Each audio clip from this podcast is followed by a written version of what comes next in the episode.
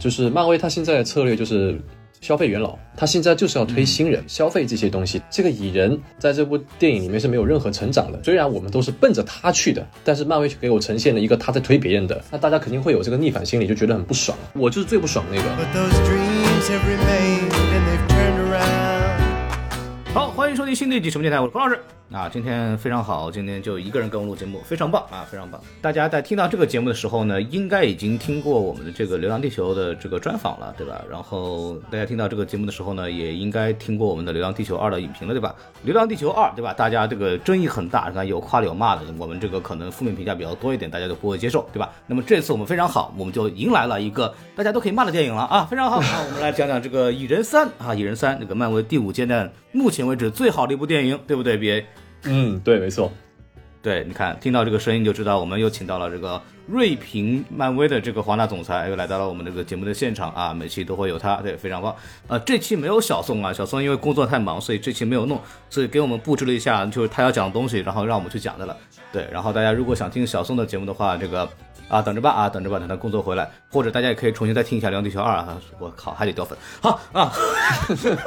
好，我们来来，在我们这个节目开始之前呢，先说一下我们的这个微信公众号 S M F M 二零六啊，然后大家可以关注我们的微信公众号之后呢，就可以添加我们的机器人小助手加入群聊，就可就可以跟我们大家一起来骂小宋了。那我们就正式进入我们今天的这个电影的这个影片部分。根据这个标题，我们可以知道，我们今天聊聊这个《蚁人三》，也是最近在二月十七号刚刚在中国大陆上映的，那么也是非常久违的漫威的蜘蛛侠英雄远征之后的第一部的同步上映电影吧，BA。嗯，没错。呃，然后呢，在这个一周之前呢，也是呃延迟了几个月上映了这个《黑豹二》。我个人是在十六号的时候参加了一场马拉松，哦就是它它是这个《黑豹二》和这个《蚁人三》进行了一个联映的这么一个状态。哦，啊、说起这个呢，又是非常有意思啊。上次两个月前，我跟大老师和小宋去看那个《阿凡达》的时候，来那个同一家影厅啊，这个上海的这个久光中心的这个环影的这个影厅啊。这个上次呢，它因为这个一系列的骚操作以及放映事故，给我们带来非常大的乐趣。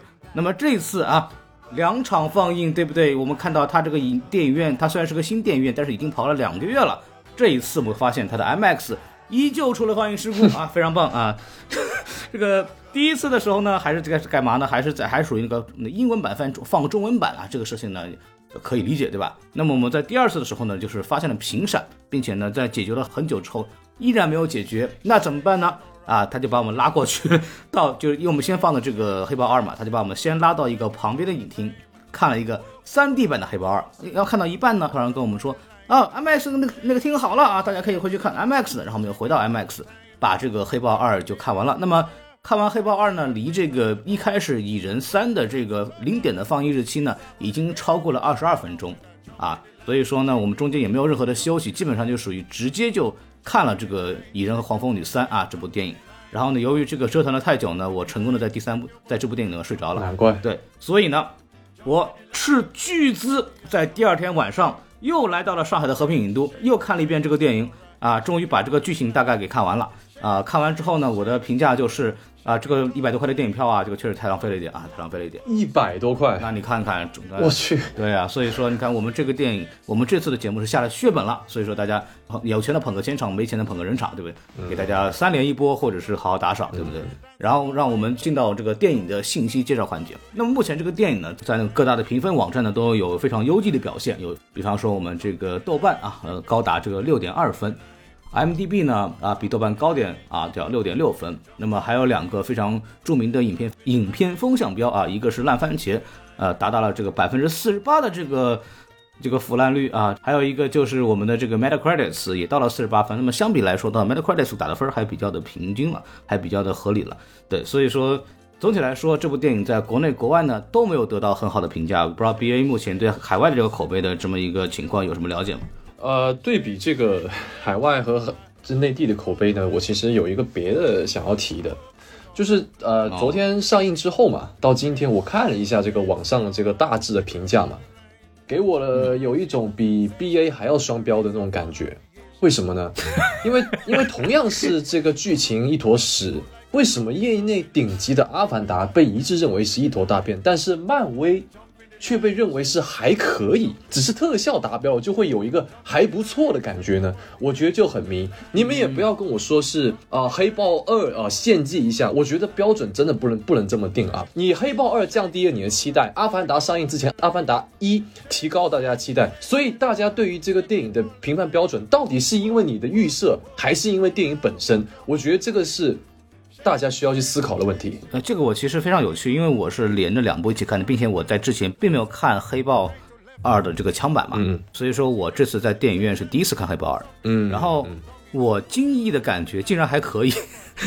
就因为因为我大概也听了一下你们节目，反正你们这个怎么说呢，就骂的比较厉害吧，但是我其实看完之后反而觉得《黑豹二》的这个审美啊，这个美术啊，这个音乐啊，然后整个的这个剧情的流畅度啊，以及这个。怎么说？这个海底世界的呈现啊，等等，都是做的挺不错的。就是我，我是觉得这个片子没那么没那么差了。我插一个嘴，首先从孔老师说的，我是呃百分之百我同意的，因为我当时在应该一个多月、两个多月前吧，我看完 IMAX 黑豹的时候，我出过一期 vlog。当时呢，我的评价是偏夸的。当然了，他的那些，呃，比如说钢铁之心，或者是他的动作设计，比如说他两个国家之间打架起来的一些逻辑，我都有提到。但是总的来说，我是夸了里面的一些啊、比如说呃福道化呀，对不对？比如说音乐啊啊，比如说他剧本的呈现啊。其实大家想一想，《黑豹二》的剧本其实根本不像是一般的。呃，漫威电影对不对？他其实是很有诚意的，他已经做了一个很不错的尝试，这一点我是认同他的，所以我也认同孔老师说的。只不过他呃在内地他 他有很多的问题，这个我们就不细聊了吧，反正大家都已经看了很多博主的这个评论了。嗯你就说吧，就种族问题嘛，对吧？啊，这是第一个问题。嗯，当然，当然里边还有很多很愚蠢的剧情啊，比方说，就像你们讲的，就一个陆地国家跟一个海洋国家，它的办法就是开条船出去对。对对对，这种其实就算是这些什么奇幻的，你也不能这么离谱吧，对吧？嗯。对，挺二的。然后包括这个人类的，就是正常人类的这个所谓的呃国家的博弈的部分，完全被扔掉了，就完全就变成了所谓这个妹妹这个黑豹和这个那个纳摩之间的一个所谓的复仇了。这个东西我觉得。格局也不是特别高啊，总体来说，这部电影确实啊，就是高高不到哪里去。但是你说它烂嘛？我也是觉得不行，也是、也是觉得还 OK。那么对比啊，那么对比我这部这个《蚁人三》的这个情况呢，我们是什么样的一个情况？我们一会儿再说。然后先再说一下我们的这个目前为止的票房。目前为止，这个部这部电影在国内的票房已经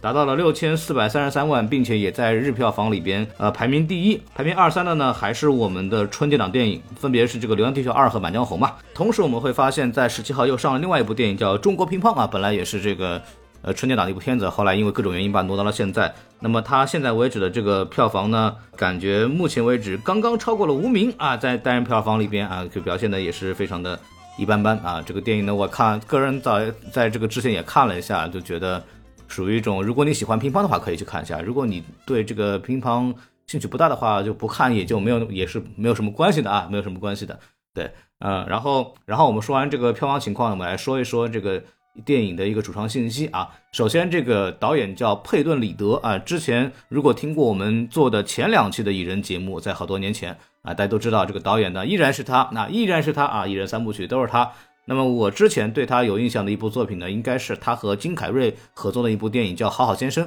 ，Yes Man，对，然后这个大家可以去看一下。然后还有编剧的话。呃，大名鼎鼎啊，杰夫·拉夫内斯啊，Jeff Loveness 啊，这个名字在这个情人节的档口啊，非常的这个合适。然后呢，他呢也是这个是瑞克·莫蒂的编剧啊。从我们这部电影目前为止呈现的形态来讲呢，确实有那个味儿了啊，有那个味儿了，各种异世界啊，很奇怪的设定啊，还有比较荒诞的对白和剧情啊，人物啊等等。然后说一下这个演员吧，就是主演我们都不讲了，因为过去都其实是已经贯穿了呃三部或者两部了啊，这些主演 Paul Rudd 啊那些人。包括那个什么像米歇尔·菲弗尔、麦克道格拉斯啊等等啊，这些演员我们都就不聊了，跟以前也是一样的。那么来说说新面孔吧，就是咱们这次的这个 Cassie《与人与黄蜂》里的女儿，她这次其实是换了演员的，换成了一个是九七年的演员，跟小宋差不多大啊，叫凯瑟琳·纽顿。那么这个演员呢，其实之前也在中国的这个电影市场里出现过，他其实是主演了《大侦探皮卡丘》，我不知道大家有没有印象？这个电影呢，我们也是讲过的。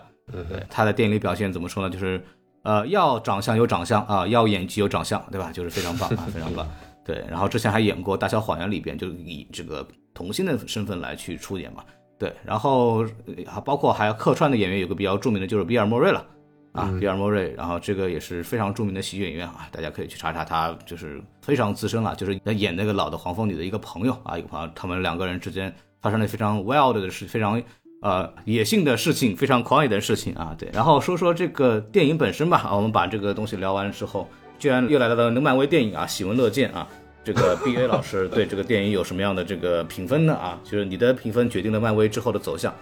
毕竟你是一手种植了漫威的男人啊。没有没有没有，我给一分啊，十分我给一分。嗯，哇，这个你 一颗星都不愿意给，你给一分直接就。啊啊，您您这样的毁竞争对手合适吗？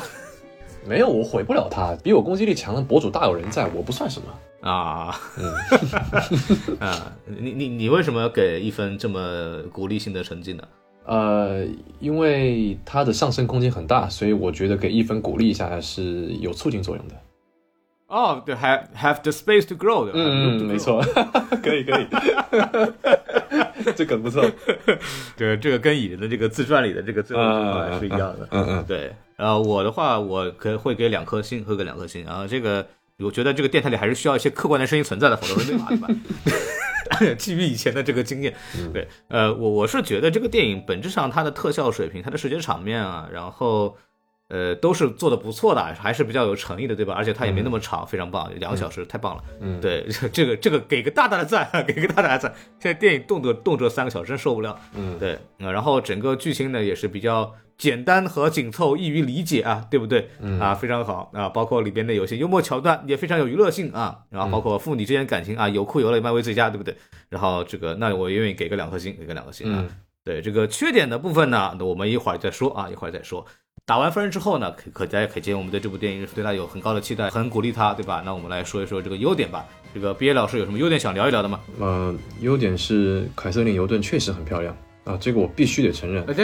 啊，这这个确实是优点。那那演员请的好，请的长得好看，那吸睛是是好事吗？怎么就不是优点了嘛？哎，说的有道理哈，你说的。啊，然后这个乔纳森和这个保罗，就是康和这个蚁人的扮演者，他们其实都在线，真的，他们演戏都都在线啊，这个必须得承认的。对，呃，这个跟剧本无关。还有一些优点呢，就是其实我是不愿意说的，但是因为刚才孔老师也提到，那我就说吧。就是我觉得挺悲哀的，连这个时长两个小时不那么长都算优点了，连这个剧情看起来好像没有什么太拖沓，就比较丝滑，这这个我都不知道该怎么，就也算是优点的话，那就那就算优点吧。嗯，我能说的就这么多了。呃呃，我我是觉得啊，就是比方说我的评价就是前半段它是一个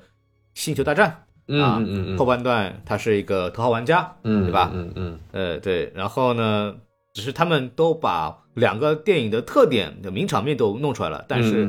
两个电影最吸引人的部分啊都没有啊，就这么一个事情，没错啊。为什么这么说呢？你看他这个前面这个，你看这个电影，它其实非常快就进入到这个任务了，对不对？对对对，就基本上就是开个场，然后一家人聚集了，吧嗒一下就就冲进去了，也不管为什么，对不对？对。然后前面的这个整个的这个家庭的人物关系还是不错的，很快的情况下，我们就知道这个 Scotland。啊，和他的这个黄就是李仁和黄蜂女，他们两个人在现阶段分别处于一个什么样的状态，并且这个他们的女儿和他们的这个关系，以及他们的女儿和他们的长辈，就是所谓的这个老一辈的这个关系，其实都通过一些饭桌的对白，都比较明确的、很快速的、很高效率的展现出来了。这个呢是整个电影的一个基准啊，这个是没有问题的。开场看的还是不错的，然后也就迅速的拉近了啊整个的这个故事的讲述当中，进到了这个异世界，他对这个。量量子领域的异世界呢，展现的也是很有意思。比方说，我们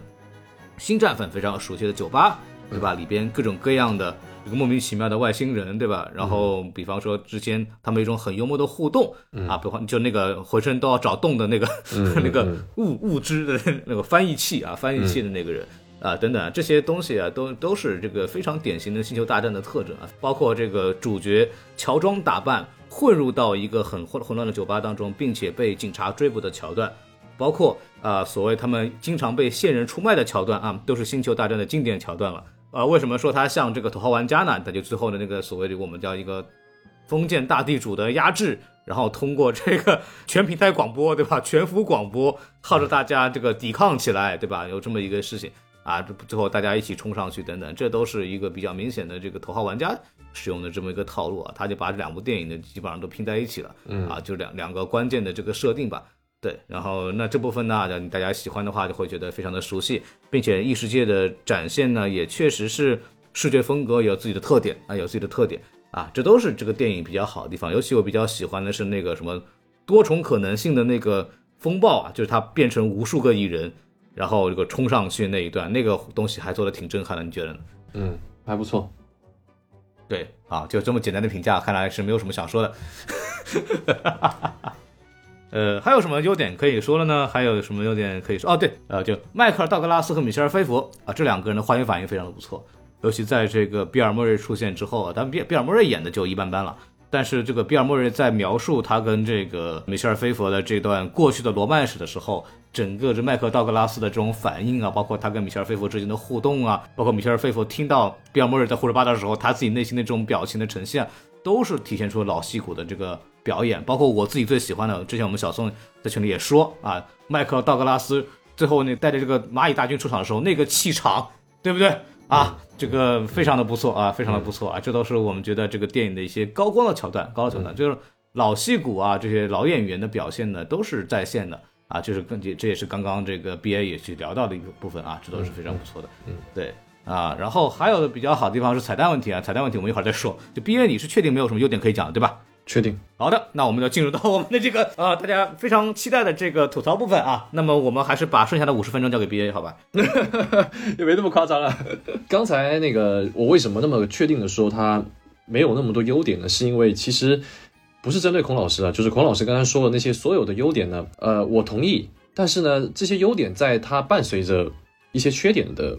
同时，就是被遮盖了。我先说，呃，刚才那个老蚁人出场的时候，确实气场很足。但是他带着是明明征服者康说自己很牛逼，结果他被一群蚂蚁给轮奸了，我实在是接不了，你知道吧？就是，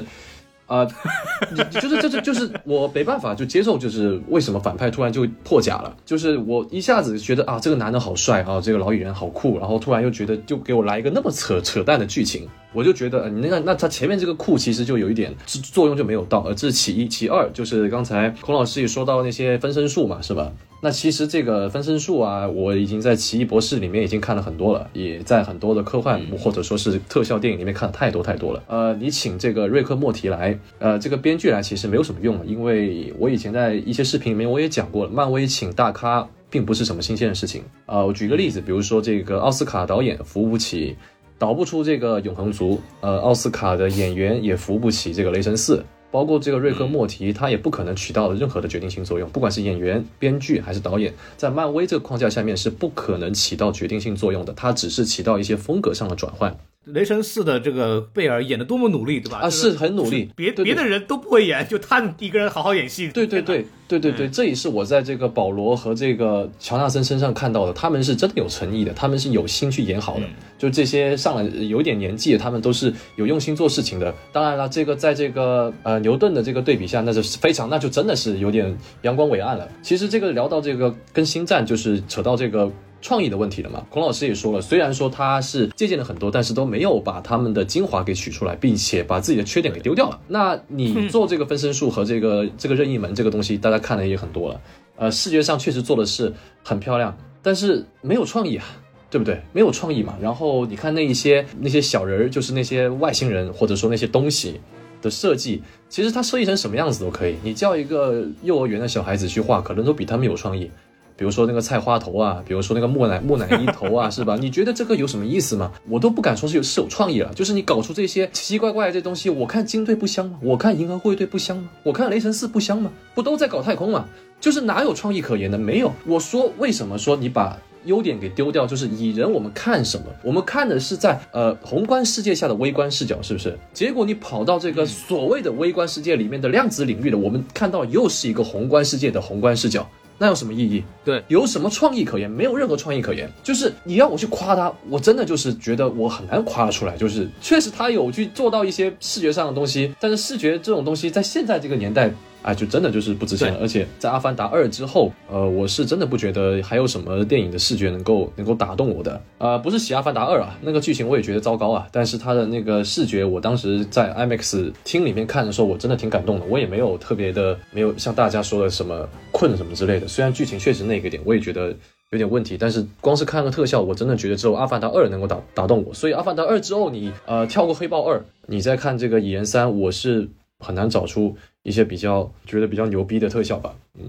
先这样。我跟你感觉一样，就是它特效好则好，但是已经就现在特效已经不可能给我们有什么样的一种刺激性了嘛。对对对，其实我们看到的东西其实是应该是设定，嗯，就是比方说我们觉得为什么阿凡达很厉害，对吧？嗯对，或者我们为什么觉得星球大战很厉害？嗯对啊、那星球大战的一个厉害是因为它做了一些别人以前没有想的东西，阿凡达其实也是嘛。那么第二点，它其实更重要的是它构建了一个非常完整的世界，对对这是它这个非常出色的地方。就是没错甭管它是后期补啊，还是它在电影里面里本来就呈现了一些很有想象力的奇观呢、对吧？这次里边其实我印象比较深的那个能走的房子，我自己也蛮喜欢的。但是就是可惜，可惜在它其实没有对这个量子领域进行一些成系统的构建。就我们进去之后，就它突然就变这样，里边就长得黏黏糊糊，跟真菌似的一帮人，然后有的长菜花头，有的长什么东西，嗯然后他们没有更多的这种世界观呈现了，就感觉好像我随机想到一个很牛的东西，然后我就弄出来，然后也不解释，我不知道以后会不会解释到，但是它好像。这个量子领域似乎它是突然出现的，因为以前在第一部、第二部的时候也并没有进行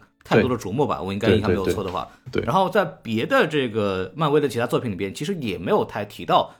这部分会是什么样子的。那么它是它其实是一个这一部里边完全全新的一个东西进来。那么他为了所谓的去推这个故事，没有任何解释，没有任何的细节的展现，然后就把这个主演扔到这个世界里边去，然后他在里边所谓的让通过 Naomi Watts 老黄蜂女去建立所谓的这种熟悉感。那么明显这个东西是不够的，它没有让我们对这里边的人物、这里边的环境有更多的共情。嗯要比方说这个《星球大战》，我他为什么做得好，是因为我们他其实很仔细的描绘了人物的，嗯，然后也很仔细的描绘了整个环境以及体系。所以我们知道，就是我们会对里边主角的遭遇，他在一个贫困的环境里边去，比如说 Tatooine 这个地方，嗯他会产生同情，包括他也展现出了足够多的社区里面的人文人文关系，呃，也让我们对这个主角会有共情，也让我们知道这是一个什么样的社会，然后我们才会知道为什么主角要逃脱这个地方，为什么要成为一个飞行员等等这些东西，这些让我们对这个所谓社会有更多的情感的绑定的。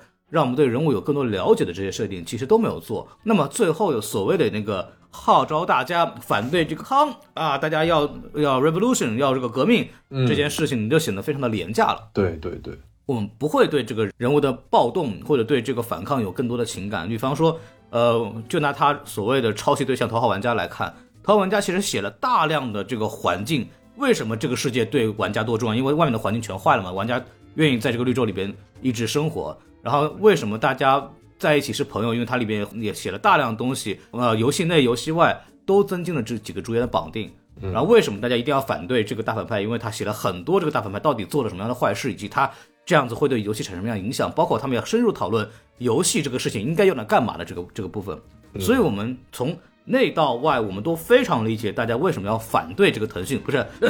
就是反对这个独裁的游戏商，他所以他的这个起义，这个大规模的这种冲击会有情感，再加上头号玩家他用了 IP 的优势嘛，我们本身就对里边的很多的所谓的阿凡达，就是他扮演的那个角色都很有情感，嗯几种原因就会造成了我们对最后的那个所谓大家的大战也好，对环境也好，会产生很强的共鸣。嗯二蚁人三在这个地方都没有去做，嗯就基本上就属于一个完全浮于表演，给你们看我画了一个多久想象力空间，对吧？然后这么一个事情就没有了。所以说这就让我们觉得这个所谓的那个情感打动的点啊都是不够的。嗯，那么我们再说主演的这个部分啊，这个主演的部分啊，虽然说大家的演技是不错的啊，但是其实我们但是大家之间互相真正有什么矛盾没有？其实我们看不出来，嗯对吧？核心点理论上似乎是这个 Paul Rudd 的这个父亲和他的女儿这个 Cassie，然后两个人之间的这么一个父女之间的问题。那么原因是因为这个 Paul Rudd 没有太多把这个注意力放在女儿身上。那么他的这个解决问题，那也很简单，就是让他们两个人共同进入到一对这个一个关系里面去嘛，所谓共同打败反派这个问题。嗯但是中间的问题可能是这个女儿和这个父亲之间到底是因为什么东西，而且产生这个矛盾。那么电影里边给出的这个前期的逻辑呢，就是呃，女儿第一觉得这个我那个从小到大是因为你是超级英雄对吧，受了很多苦，然后呢，我想帮助别人，然后你又不让，对吧？是这么一个问题。然后最后两个人。就两个人进到这个异世界里边去，且发发生了相关的冲突，并且最后好像两个人一起打败了康。嗯哼，但是这个东西中间其实两个人也没有对这两个人中真正的问题进行严格的讨论，并且康也不是造成他们两个人问题的一个核心元素。啊，就是是是这么一个玩意儿啊，就是就啊包括他讲的那个李仁讲的那个呃，look after the little guy，就是你要去关心小小人物，就这个题眼，其实也是一个非常平淡的这么一个。蜻蜓点水的这么一个东西啊，就是对。所谓的他进到这个异世界里边，帮助这些小朋友，然后他们就就就可以了吗？然后也也也不是啊，因为核心原因其实还是他们他们要回到那个呃原来的世界里边去，能一定要去打败这个康嘛，它的核心点还在这儿，所以说整个这个解决情感核心点和它的任务核心点其实是有所分割的，所以就你会也会造成了就是看的时候就情感上其实也带入不进去。嗯然后再加上这个 Catherine Newton 那个牛顿小姑娘呢，也不知道怎么回事儿，就这么糟糕的演技，因为他其实在这个皮卡丘里边其实也没那么差，但这一部里边就是每一个表情都出戏。对。我当时看完以后直接就说了嘛，他就是美国王一博嘛，这所有的表情都是失控的，他一直在拼命的挤眉弄眼。之前因为一直有人跟我杠王一博的演技好嘛，然后我就回去看了一些表演的一些课的视频，嗯，然后有比较有印象的深的是那个张颂文之前去呃 First 那个训练营里边当表演导师，嗯哼，他去呃说了一个分享嘛，有两段，他是首先呃请了一个他的学员去表演了一段，就是两个人这个分手的这么一个男生的这种反应，嗯，然后那个年轻的演员他就各种挤眉弄弄眼啊，情绪很激动啊，呃嘴在抖啊，怎么怎么就开始弄，对，然后张颂文就说。那个可以啊，你这个你先停一下，然后我来学你演一遍，嗯然后我再来自己演一个版本，你可以看一下对比。然后我们看可以从那个视频看完之后，其实张颂文就说到说，真正你要演这个这个情感这个崩溃的戏，一定要控制自己的嘴不要乱动，哦，就是眉眼一定是要去有意的控制它去不要乱动的，嗯。否则的话，因为呃尤其电影在大这么大的荧幕里边，这么近的镜头摆在你头里，摆摆在你头上，就是它一定是要收着演的，就是你的情绪你完全不用通过呃挤眉弄眼，你嘴巴抽动来去表达，他完全可以有更高级的技巧，通过眼神，通过一些微表情，就可以很好的把这个表演表现出来。那么张颂文其实当时就演了一个我觉得非常漂亮的版本。那么这个事情你也可以放在这个我们演无名的王一博身上，也可以放在这个凯瑟琳小姐姐身上。对，就就就是那种保罗·多德跟这些成熟的演员、影帝、影后级的演员比起来的话，他的这个表现的差是非常明显的，所以也让我很难带入到这个里边去。然后包括他的那些控诉，他的那些不高兴，看上去都不像真心的，就是、嗯 这个完全是他的这个表演问题啊，这个让我很难带进去。毕业，你是不是有同样的感觉？没错没错没错，真的，这个让我觉得就是啊，剧情上对吧？剧情上它也不是一个什么非常非常紧扣这个核心问题的剧情，然后它的表演上也也有一个比较明显的问题，然后它在设定上也没有讲清楚，导致我很难进入到这个故事里面去，所以我真的看的时候觉得非常困。真的觉得就是我很不关心里面的人到底发生了什么事情，嗯我反而最喜欢的部分是 Naomi Watts 在这个一开始给他们介绍这个异世界以及他们跟那个其他的跟那个异世界里面的人物互动的那个部分，我反而是喜欢的。对对啊，确实，嗯，有点意思，，对，那个地方我反而是我觉得相对来说设计的比较好的那条线，反而保罗·路德和他女儿那条线，我完全不在乎，完全不在乎。我真的是看完以后觉得，对你们随便吧。包括这个你刚刚说了一个非常好的一个事情，蚁人是一个在一个大的形式下面一个微观故事。你看蚁人的第一、第二部，其实尤其是第一部，第一部为什么表现的比较好呢？它其实非常非常巧的找到了与，你刚刚你说的与人的那个定位。其实我讲的是一个爱情喜剧，Peyton Reed 他就是一个很擅长拍爱情喜剧的人。我就是拍一个落魄的中年小男人，然后遇上了这么一个富家女，然后然后攀高枝的这么一个美好的爱情故事。然后其实无非就是他这个高枝背后是一个有这个超能超级英雄那个能力的人嘛，对吧？对，讲了这么一个事儿，然后可以很好的发挥出保罗·路德的这个喜剧天赋。然后整个的格局也比较小，然后它跟同时期的漫威比起来，它也是非常独树一帜的，非常有风格性的。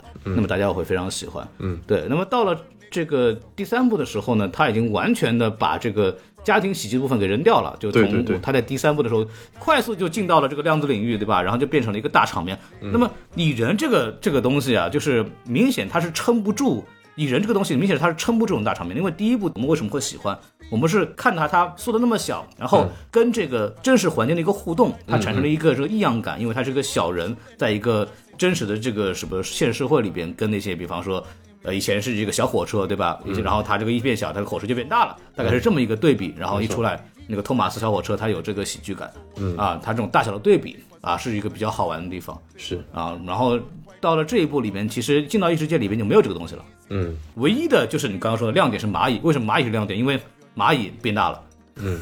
它这个蚂蚁这个部分反而是原来他们这个喜剧里边比较成功的这个部分。结果这部电影里边，就是因为进到这个所谓异世界，也完全的没有体现。那么它没有这个体现之后，蚁人的这个变大变小的这个东西就显得非常单薄了。嗯只能变成夸我变大了，然后接一个大火球，对吧？啪，我变小了，躲一个什么东西，没错？然后还有就是蚁人比较擅长的就是他跟他女儿教他说，啊，你这个怎么冲，对吧？怎么一拳利用这个什么他的这个变小的冲击力去哦，这个击打成功击打敌敌人，没了。嗯，对这个本身我们特别喜欢的蚁人的变大变小的桥段，比方说他在美队这个三里边变成一个超大的这么一个人，然后被这个小蜘蛛给绊倒啊等等，这些本来通过大小能做的包袱，在这里边基本上都没有办法去来进行实现了。对这就让蚁人的这个本身的特点就自损八百了嘛。嗯那么你的这个部分没有之后，那么蚁人本身这个人，他能给大家有什么样的视觉奇观或者很精彩的打斗吗？并没有存在，对吧？嗯，这个有你看美国队长，他虽然啥都不会，人家打架漂亮啊。美国队美美队二里边呈现的都非常丰富的打戏，嗯并且这个人的人格魅力非常强。嗯钢铁侠们是战甲，黑豹们本身就很炫酷，然后那个非洲异世界风情，嗯，然后那个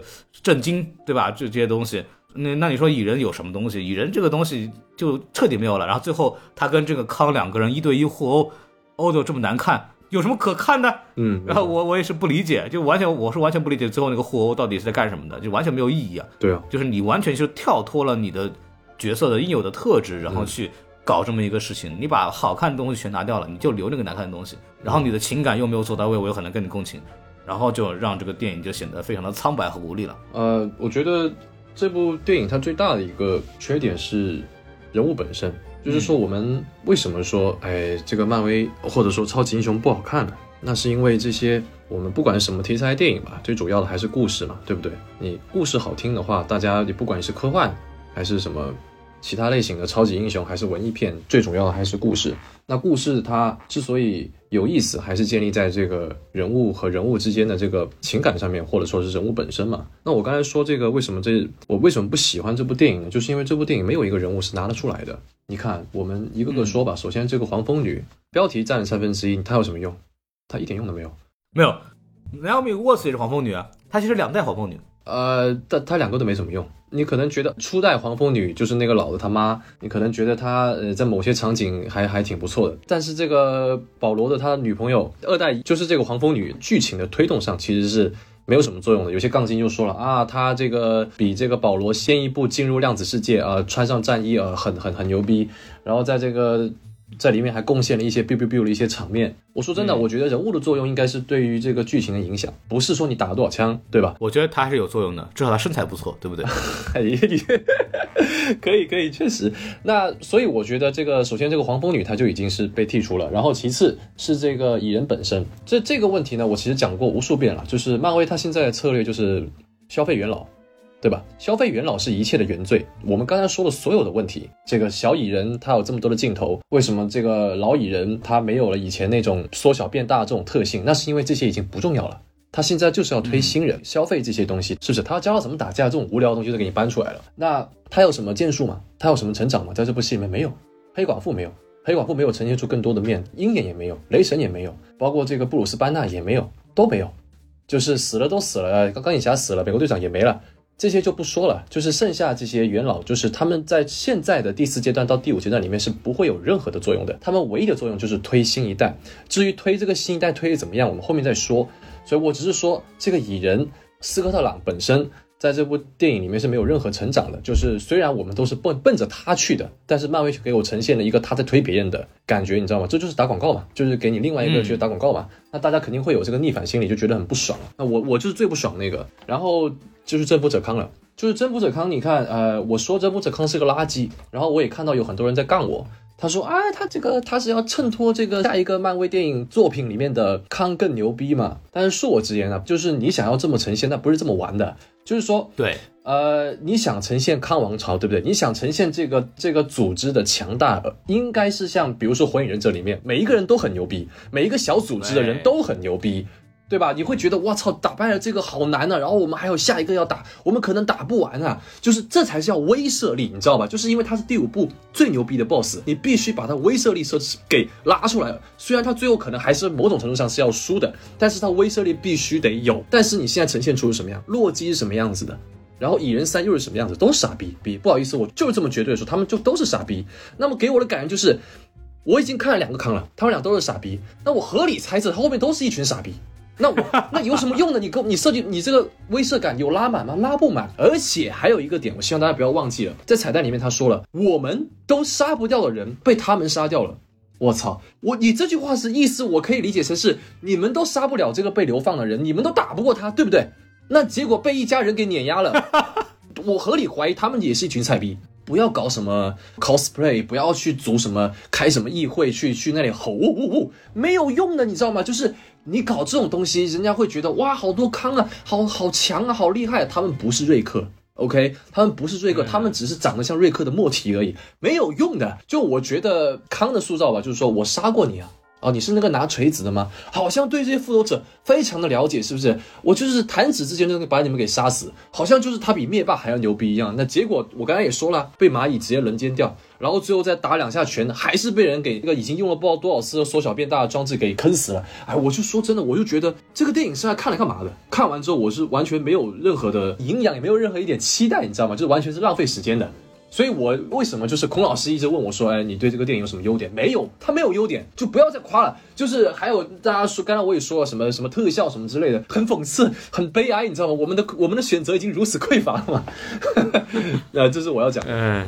对，这个憋刚刚讲的一个非常好的，就是怎么说呢？他这个康的这个设定啊，漫威一直反派做不好嘛，嗯这也不是什么新鲜事儿了。嗯，但是漫威虽然说他反派做不好，但他做好了一个反派，那个反派非常重要，叫灭霸。对，没错，对，那个东西是他做的最好的，并且我可以说应该算影史里边一个比较经典的反派了。对应该是可以做到这一点了。嗯那么他是怎么构建这个东西的呢？首先，萨诺斯在这个无限战争的这个故事线的前期是非常克制的出现的，嗯那基本上就是要不出现个椅子，对吧？嗯要不最多再出现一个他在椅子面前的镜头，嗯，半张脸。一直，在一直在 对，要不就半张脸，要不就是最后彩蛋出来，他把那个手伸进无限手套里边，对。说啊，该我来了，对吧？那个那对个时候我们看完以后是欢呼的，对。因为我觉得我靠，他终于要出场了，吧？对吧这个人终于搞不定了，对吧？对。特别期待。对，然后包括其实你说前期的洛基和前期的罗南嗯。都是范儿起的挺足的，嗯。虽然他最后输的比较的那个比较的这个比较蛋疼，但是前期的范儿很足，嗯嗯。对，他是有构建出来这个人物的一些特点和这个压迫感的。嗯那么我们可以知道，他们这些人在灭霸面前卑躬屈膝，对吧？然后我们的灭霸的压迫感就可以弄得很强。嗯然后这个康，对吧？呃，我没有看过洛基啊，但是我只看了一些零星片段。嗯，那么我我印象当中，他第一次出来的时候应该是个好康，对吧？嗯嗯，对对对，一个科学家，对吧？一个好康，没有什么压迫感，他出现，而且已经充分展现出展现出了这个人，嗯没溜，对吧？就是就是阳奉阴违的啊，你把他们干掉啊，我就那个想办法写剧本，让他们那个重新改一个结局，是这么一个玩意儿，对吧？嗯嗯完了以后，就是那个女洛基把他一刀捅死之后，整个时间线给乱掉了之后，才会出现一个新的这个我们统治者康。但这个统治者康在这个洛基里边应该也没有真正的出现吧？没有，对，然后那么这这么好这么好，那你的康的这个人物的前期设定啊、已经失败了，就是你所谓把它构建成一个很强大、很了不起的这么一个反派的这个过程呢，已经在第一在洛基的时候就已经欠灭了。嗯对你的，我们对他的前期的这个印象就已经不是一个很有压迫性的反派了。嗯然后你来到了这个我们的这个蚁人三，应该是他第二次这个真正的出场，然后也是一个一出场，呱唧一下扔在地上啊，我被流放了啊，这是哪里，对吧？嗯对，然后跟这个南美沃茨产生了这么一个 partner，就是那种同伴的关系，然后帮他去搞这个这个飞机，对吧？然后也没展现出有多大这个压迫性。然后唯一的他所谓他很厉害的东西，来自于南美沃斯，他把他的这个意识接近这个飞机之后，他感受到的这个康之前做的事情，我说哇，你这个人好坏好坏的，你我遇到了很坏很坏的人，给我三百块，对吧？他就是这样的东西，然后发现就不行。这个人必须得毁灭掉。就你这点闪回，我们能看懂个蛋呐、对不对？嗯嗯嗯，完了以后，就是他们现在这个时间线，他们进去以后见到了一个庞大帝国，我完全不知道这个康怎么在一个毛坯房里边搞出个帝国来，完全不理解，对吧？突然那么多人哪儿来的也没有讲，然后你这个东西怎么构建的这个体系也没有说，大家怎么怎么怕你，你能干点什么也没有很好的展现，然后你这个整个世界的运转体系也没有进行详尽的这么一个展示，真的是很难去对你这个呃人物有什么样的这种所谓的很邪恶的这种印象。嗯然后顶多在最后啊、你刚刚就说到憋说的被蚂蚁死操，然后跟蚁人肉搏，嗯，就是这得弱成什么样的人能跟蚁人肉搏？对啊，对，是就 就是这些东西都把这个能够去建立一个反派的威慑力的东西都给毁了。嗯对这个事情，你让我们还能对这个反派之后能有什么更大的期待吗？很难做了。然后最后还是康之王朝那个复联五六，对吧？这个东西我就完全就是完全不理解了。说完这个东西，我觉得人物地方还可以聊一句，就是下一代的问题。嗯就是目前为止，在黑豹二和蚁人三出现两个富二代嘛，嗯，对，一个是那个钢铁之心，对吧？嗯呃，这个钢铁之心，呃，所谓的主要的这个故事的惹祸人，完了就这个 Cassie 嘛，就是这个嗯所谓的蚁人的这个女儿。啊，这两个女生在这个故事里边都属于一个惹祸的人啊，并且也没有展现出她们有什么很强的人物成长等等。嗯嗯然后，如果你说他们接下来会出演这个所谓的这个富二代或者什么青年复仇者联盟这样的一个相关的这个内容的话，我也是觉得捏一把汗的。嗯看完之后没有对这个第二代的这个人物有什么样的真正的这个印象，包括这个黑寡妇里边，我反而觉得他那个呃黑寡妇的那个妹妹反而是里边目前为止展现的比较好的一个人了。嗯这部分就所谓的要捧第二代，要捧下一阶段英雄的这个事情，也没有做得很好。啊这对对这也是这个剧情做的就是比较失败的地方。嗯嗯，我对于这个富二代，其实到现在为止，从这个蜘蛛侠三开始，已经对富二代没有什么期待了。因为其实富二代我们看了非常多，因为比如说那个浩克之子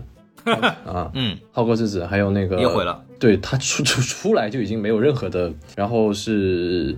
女浩克本身，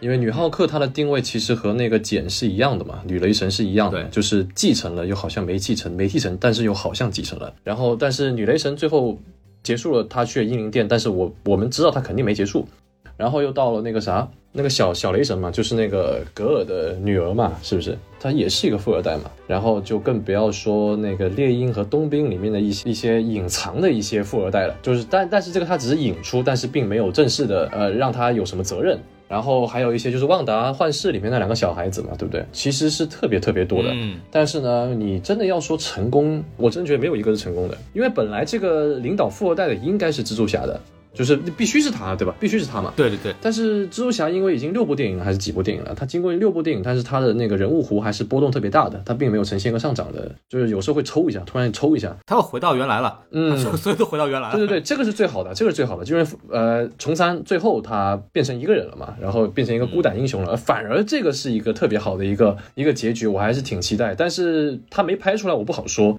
但是就之前呈现这一切，我是非常怀疑漫威对于这个英雄的一些处理的。毕竟我们还要引入其他的一些，可能他不是富二代，但是他可能是其他种族的英雄嘛，是不是？这个也是得考虑在内的。所以其实现在漫威要做的事情实在太多了。就是已经没有办法好好的拍一部电影了，所以每一个电影它都是铺陈，然后每个电影都讲的一样的故事。哦，我说了，就是花钱买票去看彩蛋，他送你一部电影，对吧？你想想看，这个刚呃蚁人讲这么多，还不那个信息量还不如一个彩蛋嘛，是不是？你说那个康讲那么多其实浪费的，到最后你还不如还不是要看那么多康。但是其实如果你一直关注这个漫威设定，哪怕你不看漫画，你单是看这个洛基，他就已经告诉你了，我有无数的变体了，你杀了我还有另外一个，我就是有无数个无数个，大家都知道了。那既然都知道，你看那个康王朝到底有什么，到底有什么刺激的嘛？我也我也不明白。当然，这个孔老师后面呃，我们彩蛋再另外说吧。就对我自己而言，因为我太过于关注这些东西了，所以我其实是毫无那个东西的。还有小宋不是说了嘛，第二个彩蛋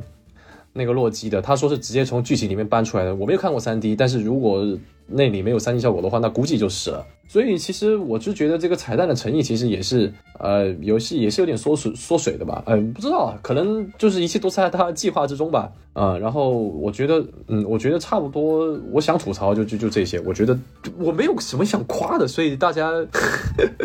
任何一个点我都都想去骂他，所以我觉得再骂也没太大的意思了。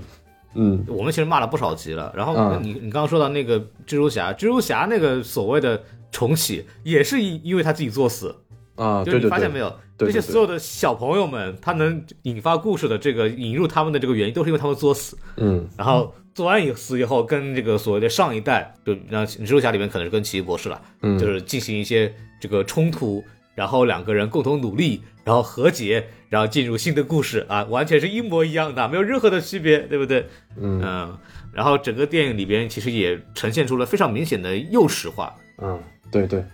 所谓的更多是家庭的这个这个这种，或者是两辈之间的沟通，然后呈现的这种视觉效果也是就跟这个什么我们之前比较喜欢的谍战呐、恐怖呀这种东西都没重口味啊都没什么关系了，就变得非常的小清新，就感觉其实漫威也是在非常有意识的去。呃，激发的是，呃，另外一批观众，就是像我们这些人，可能是大概十几年前开始看这个东西的，对吧？那可能他要去找那些新的，可能是十几、二十岁甚至更小的这个小朋友们喜欢这个东西。我们其实已经不重要了，我们跟这些这个现在的电影里面那些大人一样，只是为了给他们引故事线的这么一个人，嗯，给他们来科普的，对吧？对对，比如我们这个节目，他可能也有些很多是十几岁的小朋友啊，听到我们这个节目，然后被我们科普了一下，这以前这些故事里边讲的人是干嘛的，对吧？然后他也知道这个漫威到底是怎么回事，就已经我们已经变成这样的，就我们作为观众也好，然后那些超级英雄、老超级英雄作为一个角色也好，都在已经开始做传承的这个工作了。我们已经不是主角了，我们的审美、我们的我们的关心的点已经不重要了，我是这种感觉。嗯，没错，说说这个 剧情说完以后，说这个延伸的部分啊，就说一说可能跟漫画相关了，就说到这个科普嘛。嗯对，首先就里边有一个非常重要的喜剧人物叫摩多克，对吧？嗯 这个在这个电影里边是那个达伦，就是他们在第一部里边那个所谓穿的像蜜蜂一样的反派。然后因为这个也是被吸进量子领域了嘛，然后可能经过各种错乱吧，头变得特别大，对吧？然后被这个康发现之后，把它改造成目前这么个情况，就是一个最后还成为了复仇者。哎，我的天，就不知道为了干啥。对，然后就成，然后就成为一个喜剧角色了嘛。那么在这个漫画里边，它其实设定是完全不一样的啊。漫画里边这个人叫乔治·塔尔顿，然后呢，他是那个 AIM，就是大家应该有印象，是在《钢铁侠三》里边，也是一个非常槽点很多的电影啊。嗯这个里边有一个组织，就是那个女科学家跟钢铁侠滚床单那个人，嗯然后他是来自于一个来自于那个组织。那么本身他里就在三电影里边是那个产生可以自燃的那个 这个这个人，哦对吧？这个自然人，嗯对，不知道为啥，对，嗯反正就这么一个东西。对，搞得跟第一代的那个什么霹雳火似的，嗯对，然后呃这么一个组织嘛。那么乔治·塔尔顿这个摩德克呢，在漫画里面确实是来自 AM 这个组织的一个科学家啊，一个技术员。但是呢，有一次呢，他就在一个人脑人类智脑开发的这么一个实验里面被选为成为实验对象，嗯对。然后这个实验对象呢，就把它造成了一个变异的效果，他的脑袋呢就有平常人六倍大，但是四肢还是跟原来一样，嗯啊，所以说就呈现出来这么一个非常难看的这么一个效果。然后这个乔治·塔尔顿呢，本身也是一个对自己的这个外貌要求很高的人，他就疯了，对吧？你们把我搞成这个样子，我怎么谈恋爱，对不对？对，然后他就开始这个杀，就把他自己的上级所有全部都杀死了，然后成为了这个叫摩多克啊，摩多克。然后呢，他也因为这个改造呢，有这个什么心灵阅读能力，有这个超级智慧，对不对？然后就成功的就篡夺了 AIM，然后成为了这个公司的一个实际控制权。那么后来也跟这个复联啊等等超级英雄进行了很多的这样的一个斗争吧，这么个事情。后来也死过，后来因为什么宇宙魔方又复活了，怎么怎么样，就这么一个玩意儿。反正总的来说呢，本身是一个非常阴险狡诈、高智商的这么一种。呃，智能反派有点像那个 Brainiac，在这个 DC 里边呢，这个是这么一个人物形象。结果在电漫画电影里面呢，成这个样子啊，就是被漫威糟蹋的这么一个反派。嗯对。然后咱们来聊聊这个彩蛋的部分啊，彩彩蛋部分第一个就是很多人会问的，那么什么是康，对吧？就有很多好康的东西啊，在那个第一个彩蛋里边，其实我们会发现啊，就是一开始出现了三个康，对不对？这个三个人小会议，然后引入到了一个很大的这个斗兽场一样的地方，然后引出了很多康，呃，这么一个事情。那么我们就开始先说这个康到底是谁，对吧？对吧？康呢，在漫画里边呢，其实只有一个人哦，叫森尼尔·理查兹，他没有那么多人啊，就是只有一个人。然后呢，提到这个理查兹这个姓氏呢，大家都知道他应该跟这个呃神奇先生好像有点关系。那么实际上呢，从目前的这个电影里边，比方说我们在说那个呃奇异博士二啊，就是那个粉红女巫呃里边，他们不是也是进入了那个所谓的这个异世界多元宇宙嘛？然后这个神奇先生出现的那个传送门的装置呢，跟这个康出现的传送门装置呢非常像，所以我们也是有理由怀疑，确实这个森尼尔理查斯跟神奇先生呢是有关系的。那么在原漫画的设定里面呢，这个理森尼尔理查斯这个康呢，呃，他是一个来自于三十世纪的人，因为觉得自己这个天纵英才啊，各种不爽，然后后来就就回到了这个古埃及时代，掌握了这个时间穿梭的这个技术嘛，嗯然后就成为了一个法老，叫 Ramatot。然后这个人呢，就是在这个彩蛋里边那个长得像法老一样的那个人啊。然后他当时干了个什么事儿呢？在漫画里边啊，首先就是他跟这个孔苏有关系，他因为他自己自称为神嘛，一个法老说自己是神，对吧？就惹怒了这个古埃及神孔苏。然后他当时还特别牛逼，他当时还想指认这个天启啊，所谓全世界第一个变种人啊，成为他的继承人。到后来天启自己也很屌，觉得那个凭什么你指派我，对吧？我才是自己的主人，嗯对不对？然后后来呢，就是在漫画里是被神奇四侠给打回来啊，然后要回到未来了嘛，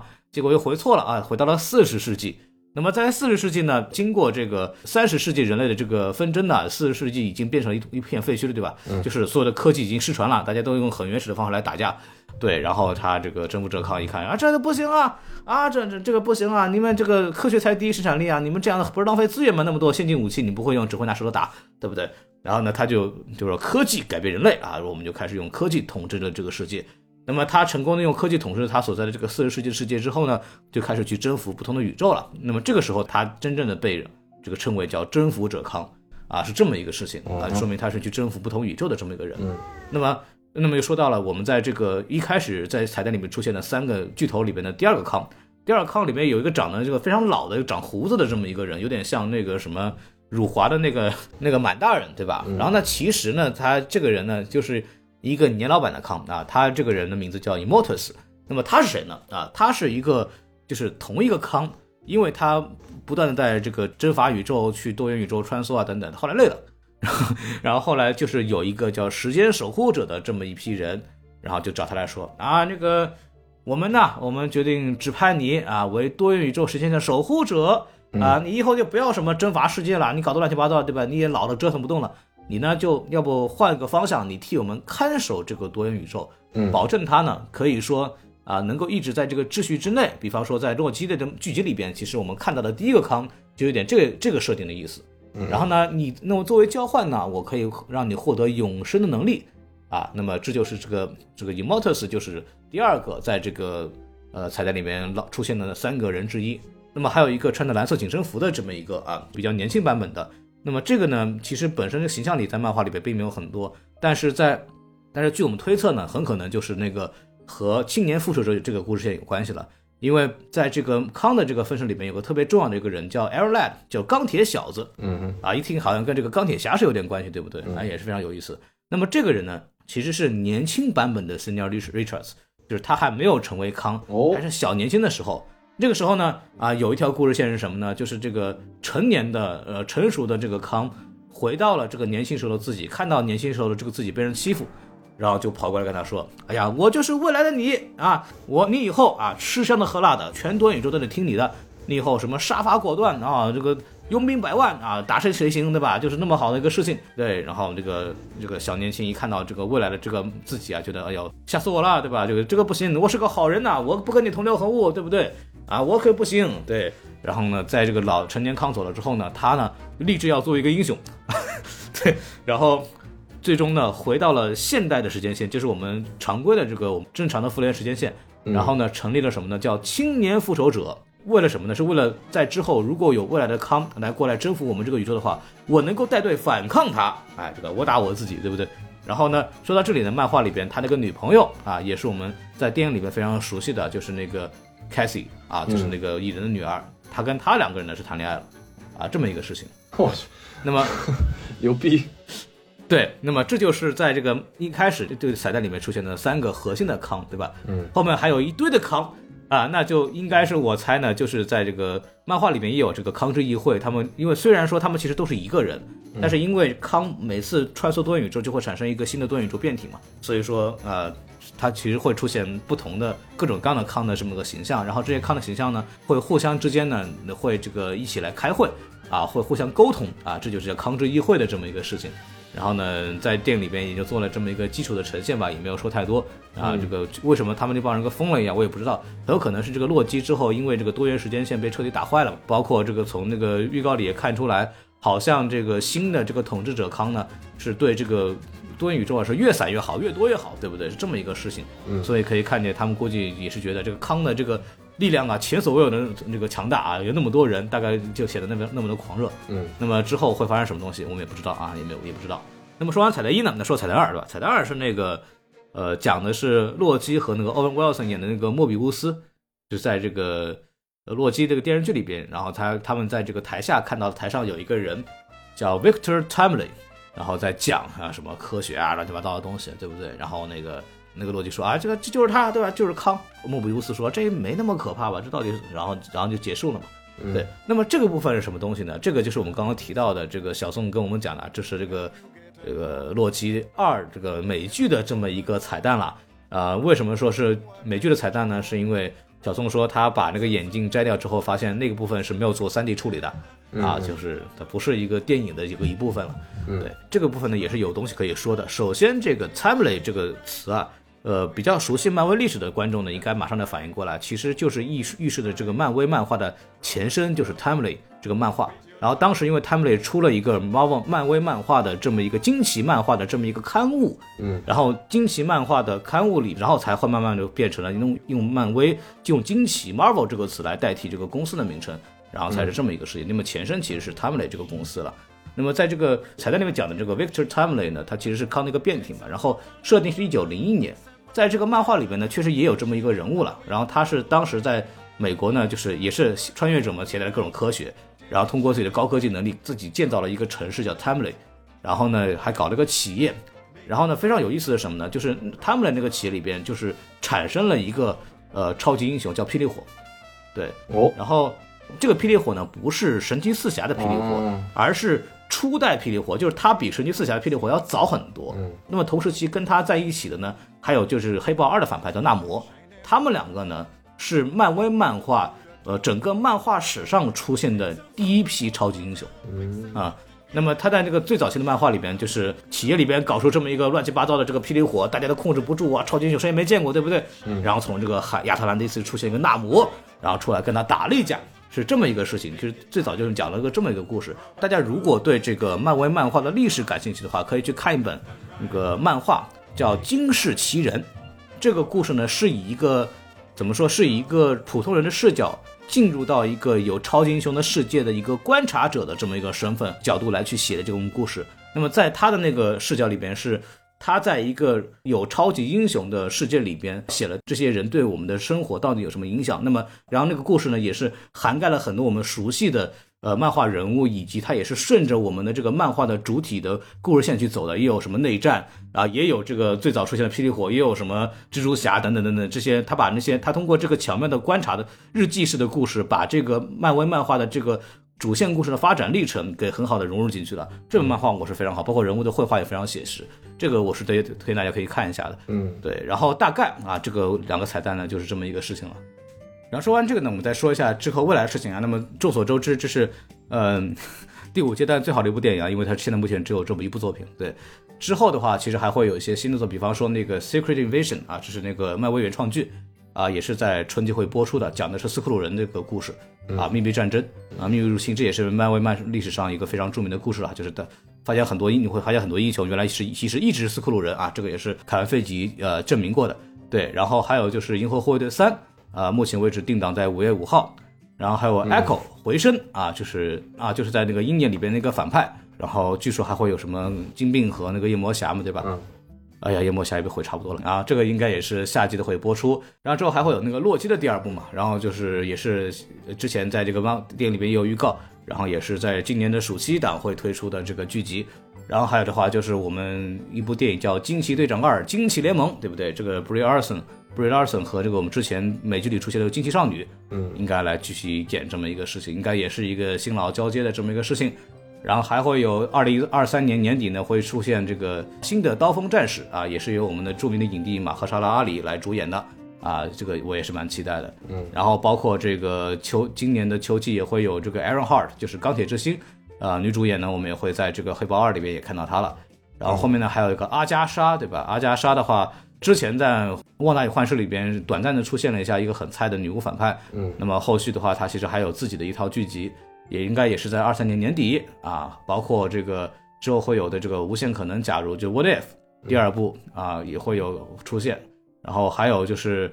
呃一些所谓的动画片吧，比方说那个 X Man 九九七，还有这个蜘蛛侠新神入学呢，看上去都是一些呃走那个复古路线的一些动画片啊，也可以去看一下。